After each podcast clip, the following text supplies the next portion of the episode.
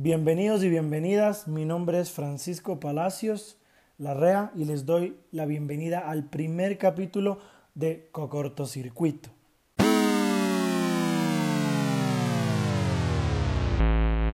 En esta ocasión vamos a hablar de un tema que en los últimos años se ha vuelto bastante polémico, sobre todo en el debate público. Y en el debate público sobre todas las cosas cuando hablamos de, por ejemplo, la seguridad, y las garantías que tenemos las personas cuando, por ejemplo, vamos a un juicio por haber cometido un delito. Muchas veces este tema se lo radicaliza y he escogido este tema para que sea el primer el primero de, de los podcasts porque creo que es importante informarnos un poco de lo que estamos hablando. Probablemente muchos de ustedes no comprendan todavía cuál es el tema, pero estamos hablando de los derechos humanos. Antes de empezar, quiero decir que yo soy estudiante de Derecho, que voy en sexto semestre y que algunos de entre los temas de interés que tengo están precisamente los derechos humanos. Entonces vamos a empezar. La primera pregunta que tenemos que hacernos es ¿qué son los derechos humanos? Y la respuesta aunque no hay un concepto claro en general, la respuesta más que nos acerca más es que los derechos humanos son facultades inherentes al ser humano por solo el hecho de serlo, siendo el fundamento de la dignidad humana. Es decir, no importa de qué raza seamos, no importa de dónde vengamos, no importa nuestra posición socioeconómica, no importa nuestra profesión, no importa qué hayamos cometido o no, hay algunas facultades que las tenemos todos y que son imprescindibles. Y por eso en un momento vamos a revisar sus características. Pero antes, antes de eso hay que entender que los derechos humanos abarcan una situación legal y que dentro de esta situación legal para quienes estudiamos derecho y para quienes no hay que entender que muchas veces se requiere que un derecho, un artículo, una norma, una regla o un principio estén escritos en la ley, estén escritos en, una norma jurídica, en la Constitución, en el Código Penal, en el Código Civil, etc. Y a esto en la técnica jurídica se le llama positivizar. Sin embargo, hay que entender que los derechos humanos no deben siempre estar positivizados. Es bueno que estén escritos en las leyes, sí, porque hay una, una claridad de cuáles son derechos o no, pero en general esto es un mero reconocimiento, porque los derechos humanos siempre han estado ahí, porque como vimos antes, son facultades inherentes a todos por pertenecer a esta especie. Entonces, para entender un poco mejor, vamos por sus características. Hay algunas características sobre los derechos humanos. La primera es inherentes. La segunda es que son universales. Los derechos operan para todos. La tercera es que son inalienables e irrenunciables. Nadie puede renunciar a sus derechos. Es decir, si yo no quiero tener, por ejemplo, eh, el derecho de participación ciudadana de elegir y ser elegido en una elección, no puedo renunciarlo tampoco son, son transmisibles. Yo no puedo transmitirle mi derecho a la vida a otra persona. Son indivisibles. Yo no puedo, en, el, en este que hablábamos del derecho de participación, no puedo elegir quedarme con el derecho a elegir, pero no el derecho a ser elegido. Son interdependientes e integrales. Los derechos humanos se necesitan entre ellos para que puedan ser efectivos y eficientes. Voy a poner un ejemplo. Yo no puedo tener derecho a la educación sin tener derecho a la vida digna. Si yo vivo en condiciones insalubres, insalubres, inadecuadas, no voy a poder acceder a los otros derechos. Son de igual jerarquía, ningún derecho está por encima de otro. En cada caso, el juez deberá evaluar qué derecho es el que en ese caso debe tomarse, digamos, más en cuenta que otro. Voy a poner un ejemplo. Una persona, testigo de Jehová, de 40 años, sufre un accidente de tránsito y su única forma de sobrevivir es una transfusión sanguínea. Los testigos de Jehová, por razón de sus convicciones, normalmente rechazan las transfusiones sanguíneas.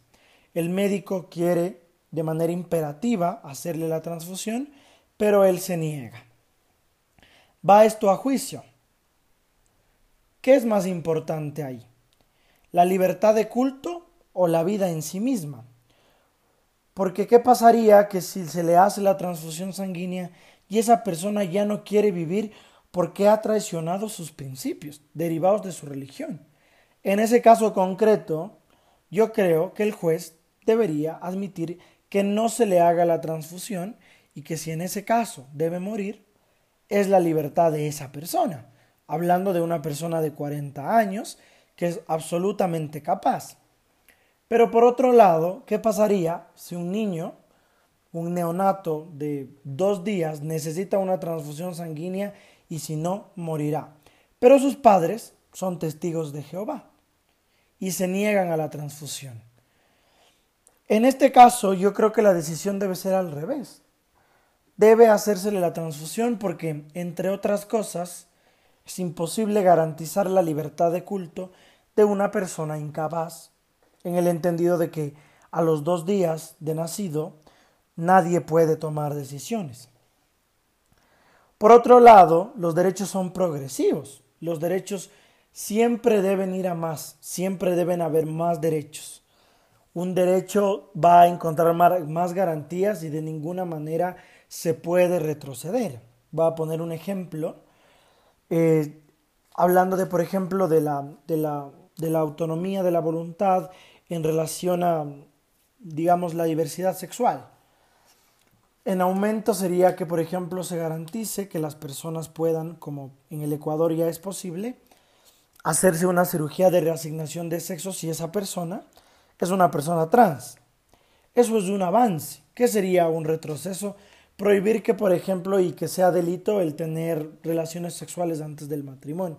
Los derechos tienen que ir avanzando. Otro es que son imprescriptibles. No es que uno tiene derecho a la educación entre los 10 y los 18 años y después ya no lo tiene. Los derechos están siempre ahí y puede uno hacer ejercicio de los mismos siempre. Preexistentes porque están antes de nosotros, antes de que nosotros, por ejemplo, hayamos nacido, esos derechos ya están ahí. Limitados respecto a su ejercicio. Uno solo puede hacer uso de ese derecho en función de que el acto que uno va a hacer tenga que ver con ese derecho. Y por último, son indisponibles. Uno no puede disponer con absoluta libertad de sus derechos porque evidentemente estos van a tener un límite. Ahora vamos a hablar de algunos de los momentos más relevantes en la historia que dieron paso a lo que hoy nosotros conocemos de los derechos como los derechos humanos. Uno de los primeros actos que se encuentran en la historia se da en, 1215 con la Magna Carta. Esta Magna Carta era una declaración hecha por el monarca de la época en la que se garantiza cosas que antes no se habían dado por lo menos durante toda la Edad Media. Esto tiene que ver con el juicio entre iguales, con el debido proceso y con darles ciertas libertades a las personas, pero estaban restringidas. Y si alguna puntualización debemos hacer en este momento, es que estas libertades más bien hablaban de los derechos patrimoniales, en el entendido que en ese tiempo probablemente el derecho más importante o el único que, las autoridades en un, en un periodo absolutamente autocráticos estaban relativamente dispuestas a garantizar era el derecho a la propiedad privada. Después de esto, durante muchos siglos no hay ningún movimiento con respecto a los derechos, hasta 1628 con el, Petition of Rights. Esto se da en Inglaterra y de alguna manera se hace una petición para que el monarca de la época garantice ciertos derechos. ¿Qué derechos se garantizan? Por ejemplo, que no exista el encarcelamiento arbitrario. Antes, muy diferente ahora, una persona podría ser encarcelada simplemente porque el monarca así lo había decidido. Poco tiempo después, en 1679, se da en, estado, en, Inglaterra de nuevo el Habeas Corpus Act.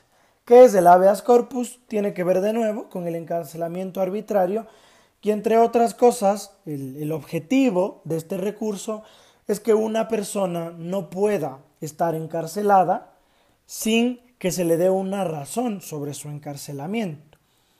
Esta medida, y el habeas corpus en general, se ha mantenido vigente a lo largo de la historia, tanto es así que una de las siete garantías jurisdiccionales que nosotros tenemos en la Constitución justamente se refiere a este recurso. Y finalmente, en el siglo XVIII aparecen uno de los eventos más importantes y que, al menos en mi opinión, han sido el motor de lo que hoy conocemos no solo como derechos, sino también un Estado de Derecho donde las autoridades nos respetan a los ciudadanos. ¿Cuáles son las primeras? La primera es la, las enmiendas a la Constitución estadounidense en 1787. Esto es importante porque en realidad la Constitución estadounidense empieza antes, pero en 1775.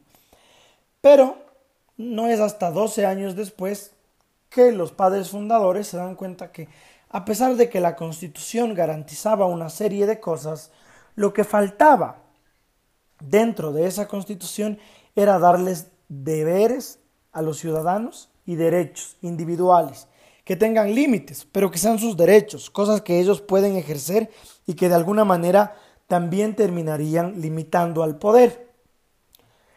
Después de esto, dos años después, al otro lado del mundo, aparece Napoleón Bonaparte con la Revolución Francesa y se da la famosa Declaración de los Derechos del Hombre y el Ciudadano.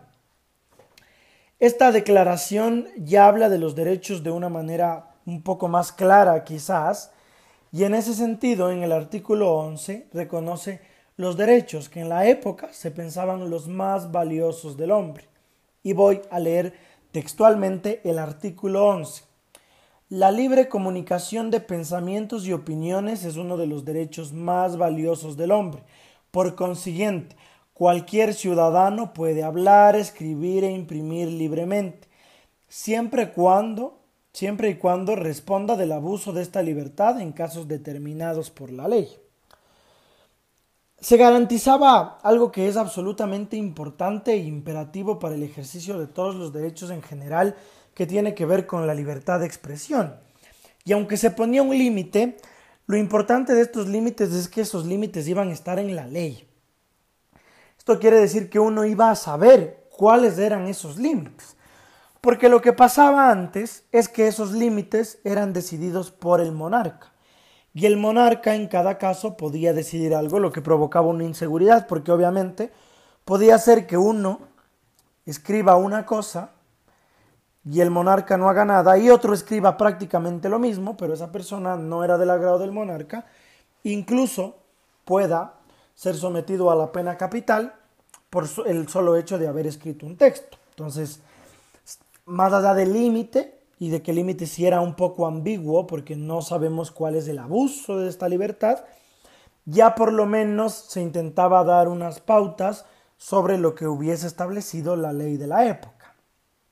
Eh, en el siglo XIX inicia el desarrollo de la legalidad, del Estado de Derecho, es decir, empiezan a escribirse mucho más los derechos, ya no solo están ahí, sino como decía en un inicio, se empiezan a positivizar, a escribir, para que la gente entienda cuáles son sus derechos y cuáles no.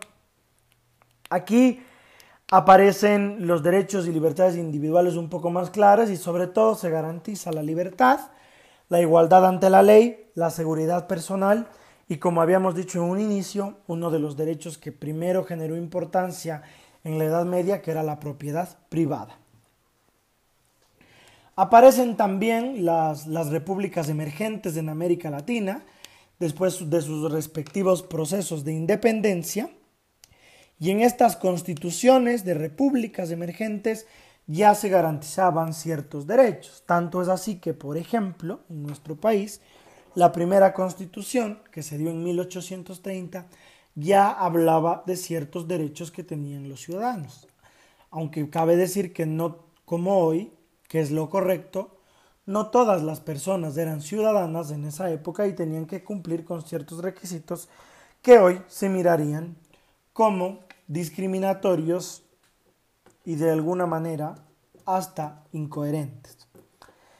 En 1864, en ese mismo siglo, se habla también del primer convenio de Ginebra de Derecho Internacional Humanitario.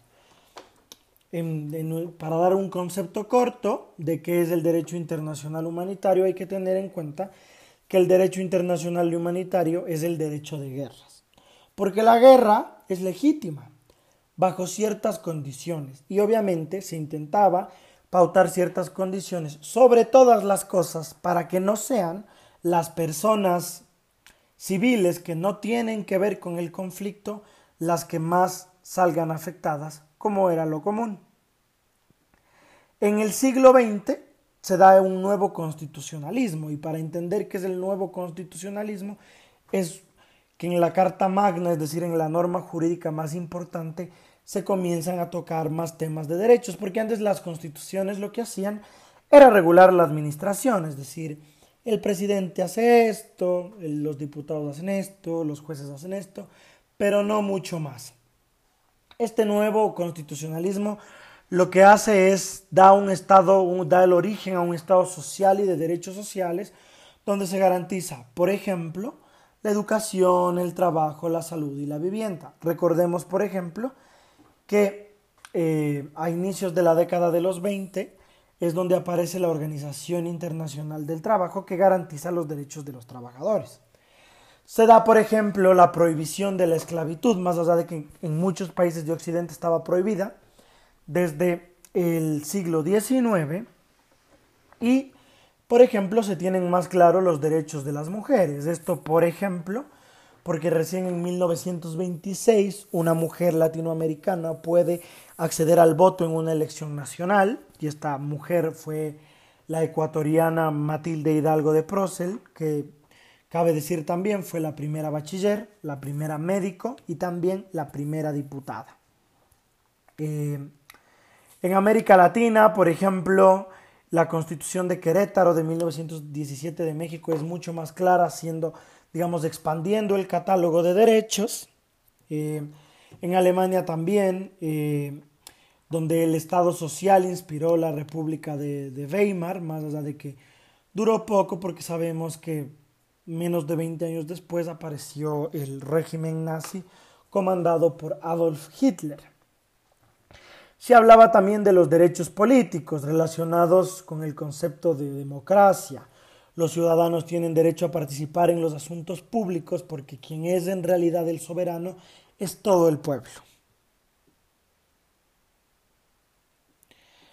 La, constitución de la perdón, la guerra, la primera guerra mundial constituyó el Tratado de Versalles, donde los estados tenían que pagar por haber causado la guerra y todos sus efectos.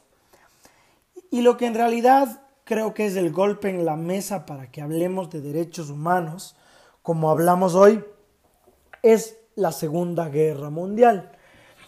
Después de la Segunda Guerra Mundial los estados se dan cuenta que en verdad han fracasado y ahí es donde por iniciativa del presidente estadounidense, Harry Truman, empieza un nuevo orden internacional donde una serie de conferencias previas dan origen a la Organización de las Naciones Unidas, que es la ONU, que se encarga de muchas cosas en relación a los derechos humanos, porque con la Carta de San Francisco, que es la que da la creación a la ONU en sí misma, nosotros podemos encontrar disposiciones expresas en relación con la protección de los derechos humanos como un compromiso internacional de los estados.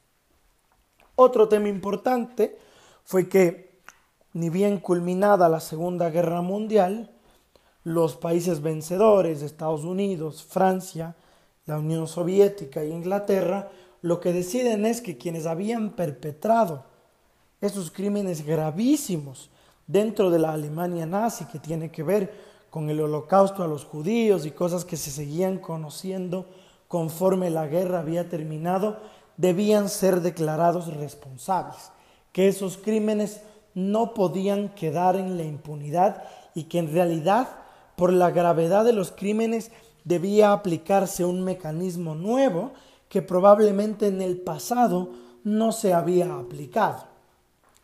Lo que sucede entonces es que se instala el Tribunal Especial de Nuremberg para justamente instalar los famosos juicios de Nuremberg para juzgar a 25 individuos procesados por el cometimiento de crímenes contra la guerra, la paz y de lesa humanidad. Una vez que se dieron estos juicios, en 1950, por la propia Naciones Unidas, se aprueban los principios de Nuremberg, que hablaban justamente de estos crímenes atroces. Después de 1948, la adopción de, de, declaraciones, convenios y pactos internacionales en materia de derechos humanos comienza a desarrollarse. En este sentido, por ejemplo, en 1948, en abril se da la Declaración Americana de los Derechos y Deberes del Hombre en la Conferencia Panamericana en Bogotá, que regía obviamente para los países latinoamericanos, y en diciembre del mismo año será el primer documento que de alguna manera pone en, pone en cuestión a nivel mundial lo que son los derechos humanos, que es la Declaración Universal de los Derechos Humanos aprobada por la Asamblea General de las Naciones Unidas en París. En 1950, los europeos crean la Convención Europea de Derechos Humanos. En 1966, muchos de los países crean el Pacto Internacional de los Derechos Civiles y Políticos, que tiene vigencia desde 1967, y que, por ejemplo, crea el Comité de Derechos Humanos y que también hace o, dispone de una cosa que para mí al menos es fundamental, que es la abolición de la pena de muerte. En 1969, los países de América Latina y también los de Norteamérica aprueban la Convención Americana sobre Derechos Humanos, conocida como el Pacto de San José, y en 1981 África se une a esta tendencia con la Carta Africana de Derechos Humanos y de los Pueblos, que entró en vigencia en 1986. Es decir, para cuando terminaba ya el siglo pasado, había ya esta, este consentimiento de que los derechos humanos eran importantes y que no podían omitirse de ninguna manera. En la mayoría de regiones, como vemos, América, Europa y África, ya habían tratados que declaraban responsables a los estados en caso de que omitan sus obligaciones referentes a los derechos humanos. Una vez visto este contexto histórico, es importante mirar las clasificaciones de los derechos humanos. En primera instancia se, se, hablaba hasta hace poco de los derechos por generaciones, es decir, cuáles habían aparecido en un inicio y cuáles eran los derechos más nuevos declarados, digamos. En ese sentido, los derechos de primera generación se entendían los civiles y políticos, los límites que poníamos los ciudadanos en el poder del Estado. La segunda generación hablaba de los derechos económicos, sociales y, culturales, es decir, las garantías que nos debía dar el Estado para que nosotros tengamos una mejor calidad de vida. Y la tercera generación en realidad hablaba de los derechos colectivos, es decir, sobre todo de los derechos de los pueblos y nacionalidades. Debo decir que esta clasificación para muchos juristas y estudiosos del derecho ha quedado obsoleta y que en realidad es mejor clasificar a los derechos por su materia. Por ejemplo, la Constitución del Ecuador eh, clasifica los derechos según la materia en la que hablan. Hay los derechos de las personas de atención prioritaria, derechos de libertad, eh, derechos de participación, etc., para identificar de qué se trata cada derecho. Pero que esta clasificación por generaciones más bien ha quedado de alguna manera obsoleta. También hay que tener en cuenta que la protección de los derechos humanos puede darse de manera local, es decir, dentro del país, pero también de manera internacional. La manera local son las garantías que nos da la, la Constitución para que nosotros le reclamemos al Estado en caso de que incumpla sus obligaciones relacionadas a nuestros derechos. Y en el plano internacional es más bien cuando el Estado ha decidido no garantizarnos nuestros derechos, nosotros reclamar esos derechos ante un organismo que es superior al Estado en sí mismo. ¿Cuál es, por ejemplo, uno de esos organismos a nivel regional? Por ejemplo, la Comisión Interamericana de Derechos Humanos y la Corte Interamericana de Derechos Humanos. Son dos organismos distintos que operan para garantizar o para declarar responsable al Estado cuando no haya cumplido sus obligaciones y nosotros hayamos visto nuestros derechos humanos vulnerados. Esto es importante porque de alguna manera sabemos que por condiciones políticas, por ejemplo, nuestros derechos se van a garantizar incluso fuera de nuestro país y donde un organismo que tiene una relevancia y una jerarquía internacional muy importante. Y por último, existe el Sistema Universal de Protección en el que operan la ONU y, por ejemplo, organismos de supervisión para saber cuál es el estado de los derechos en los países, eh, en los países, en los países, en los países que obviamente hayan suscrito a los a los tratados internacionales de la Organización de las Naciones Unidas.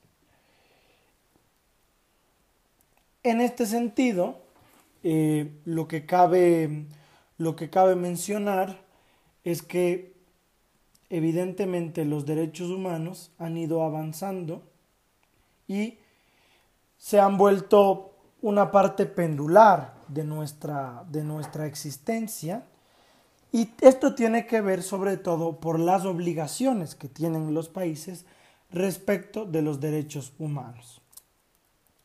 Entonces, lo que cabría hacer ahora es hablar de las obligaciones de los estados en materia de derechos humanos. ¿Cuál es la primera obligación? La obligación de respeto. Esto involucra los deberes de abstención, el permitir el pleno goce de los derechos humanos, que el Estado no intervenga cuando esos derechos se pueden ejercer sin que el Estado intervenga. Por ejemplo, el derecho a la libertad de expresión. Nosotros no necesitamos del Estado para hablar o escribir lo que nosotros bien convengamos. La obligación de garantía. Esto tiene que ver con los, las vulneraciones a derechos humanos y tiene esta obligación de garantía se parte en cuatro. Prevenir, es decir, que el Estado, el presidente, ejecute políticas públicas para que, por ejemplo, educar a la sociedad y que esos delitos muchas veces no sucedan. Investigar. En caso de que ya se haya dado una vulneración, que el Estado haga una diligencia importante para que esas vulneraciones no vuelvan a suceder de garantía, dentro de la de garantía, tiene que ver con sancionar. Si se investiga y se cree que hay un culpable, sancionar a ese culpable y de reparar en el entendido de que estas vulneraciones a derechos humanos no vuelvan a pasar. Es decir, una vez que ya se tiene conciencia de que estas cosas sí suceden en el país, organizarle al Estado de tal manera que las mismas no vuelvan a suceder. Y por último, la de adecuación normativa, que lo que se dice en los tratados internacionales de derechos humanos también esté en las leyes ecuatorianas. Por último, la de no discriminación e igualdad, y es decir, que dentro de los derechos humanos a todos se nos vea con igual posición frente al otro y no haya una persona que se considere mejor que la otra o superior a la otra o que tenga privilegios sobre la otra. Bueno, eh, continuando con, el tema eh, que habíamos tratado en este podcast, que tiene que ver con los derechos humanos. Ahora vamos a hablar un poco de, de cuáles son los sistemas de protección que existen en el mundo para, para que las personas podamos ver nuestros derechos humanos garantizados. Entonces, en este sentido, vamos a empezar con el sistema local. los primeros son los mecanismos previstos en la Constitución, como les había dicho, garantías directas, el habeas corpus, la acción extraordinaria de protección, la acción de protección, etc. Y también la vía penal. Hay muchas violaciones a derechos humanos que constituyen delito. Un ejemplo, por ejemplo, em, es el femicidio. En el femicidio, cuando se mata a una mujer por el solo hecho de serlo, hay una grave violación a derechos humanos donde la vía para que esos derechos humanos se vean reparados de alguna manera siempre va a ser la vía penal en, el ejercicio del Código Orgánico Integral Penal. Eh, a nivel internacional, en cambio, hay otros mecanismos, eh, como ya hablamos en, la parte final del, antes del corte, y tiene que ver con mecanismos que son subsidiarios. Estos mecanismos subsidiarios tienen que ver eh, con la supervisión que se hace a los estados en materia de derechos humanos frente al incumplimiento de las obligaciones. Estos sistemas pueden ser regionales, como el europeo, el americano y el africano, o pueden ser universales, que más bien hacen control político con procedimientos especiales y convenciones. En el sistema universal de derechos humanos eh, existe el Human Rights Council, que, del que son partes 47 países, que está creado desde el 2006 y que reporta al ECOSOC, que también es parte de la ONU. Eh, aquí, por ejemplo, está el alto comisionado de los derechos humanos, el alto comisionado para, de la, sobre la tortura, de la oficina del alto comisionado este, sobre los refugiados, etcétera son mecanismos que de alguna forma lo que hacen es pasar informes. Entonces, claro, a pesar de que son importantes, sí hay que tener en cuenta que la mayor relevancia está en los organismos regionales que vamos a ver más adelante, que son los que pueden obligarle al Estado a que cumpla con sus obligaciones o que ante su incumplimiento repare. Como habíamos hablado en un inicio, existe el sistema interamericano de protección de derechos humanos, que se divide en dos, en la Comisión, Interamericana de Derechos Humanos y en la Corte Interamericana de Derechos Humanos. La, la Comisión Interamericana no es un organismo jurisdiccional, es decir, no puede juzgar nada, no elabora sentencias, autos ni providencias y sus informes no son de cumplimiento obligatorio, dependen de la voluntad política de los estados. Esto quiere decir que la comisión sobre un caso concreto le puede decir, vea, Ecuador, tome estas medidas en materia de política pública, estas medidas en materia de prevención, vuelva a hacer un juicio sobre este caso para que no tenga que esto irse a un juicio, digamos, en la Corte Interamericana. Pero esto depende de si el Estado quiere o no aceptar las recomendaciones que le ha hecho la Comisión. Y ¿Qué estados son parte de la comisión? Todos los estados miembros de la OEA, los 35 países que hacen parte de nuestro continente, incluidos Estados Unidos y Canadá. todos son susceptibles de una revisión de un caso concreto por la Comisión.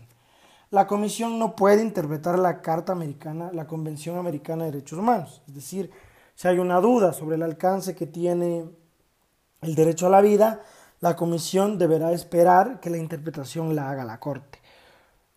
Porque la Comisión, de lo que se desprende de la propia Convención Americana de Derechos Humanos, no está autorizada para esta interpretación.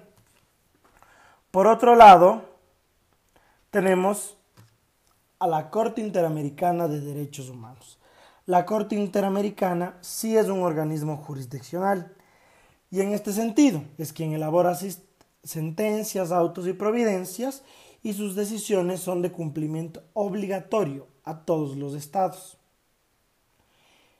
Pero, ¿qué estados son o, pueden ser parte de la vía contenciosa, es decir, de las decisiones o a quienes les afectan las decisiones de la Corte Interamericana de Derechos Humanos, solo los estados que ratificaron la competencia contenciosa, que no son todos. Por ejemplo, Estados Unidos no es parte o no aceptó la vía contenciosa de la Corte Interamericana de Derechos Humanos.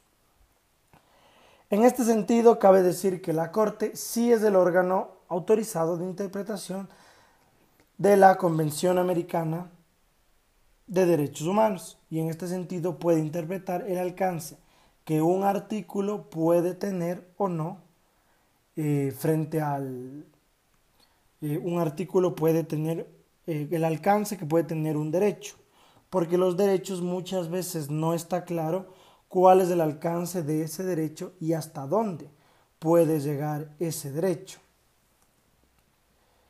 En ese sentido, vamos a hablar de las fuentes del derecho internacional público. Esto es importante porque hay que entender de dónde nacen estas obligaciones. Lo que quiere decir es que las obligaciones de derechos humanos están ratificadas dentro del derecho internacional público y el derecho internacional público se basa en las relaciones que tienen los estados por, entre sí y con los organismos internacionales como por ejemplo la Organización de las Naciones Unidas. Y de ahí es de donde nacen de alguna manera la obligación que tenemos que tienen los estados respecto de los derechos humanos, porque es imposible pensar que los derechos humanos, o sea, están de la nada, más allá de que ya vimos que son preexistentes, su importancia tiene sentido en ese análisis histórico que hicimos al inicio de este podcast sobre los hechos que pasaron a nivel internacional y que propiciaron esto. Entonces, la primera fuente son las convenciones internacionales. Por poner un ejemplo, la Convención Americana de Derechos Humanos.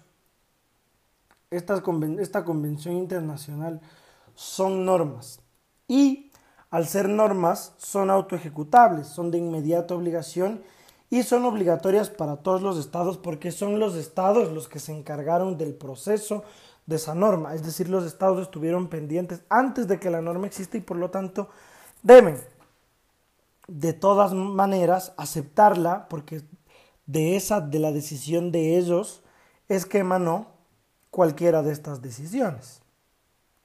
Ahora vamos a hablar de la costumbre. Sobre la costumbre debe decirse que las, la costumbre sí genera obligaciones. ¿Qué es la costumbre? Una práctica constante sobre la que el Estado tenía conciencia que se ha ido ejecutando durante el tiempo. Se necesitan estos dos elementos, que se haya ejecutado varias veces y que el Estado haya tenido la voluntad de hacerlo.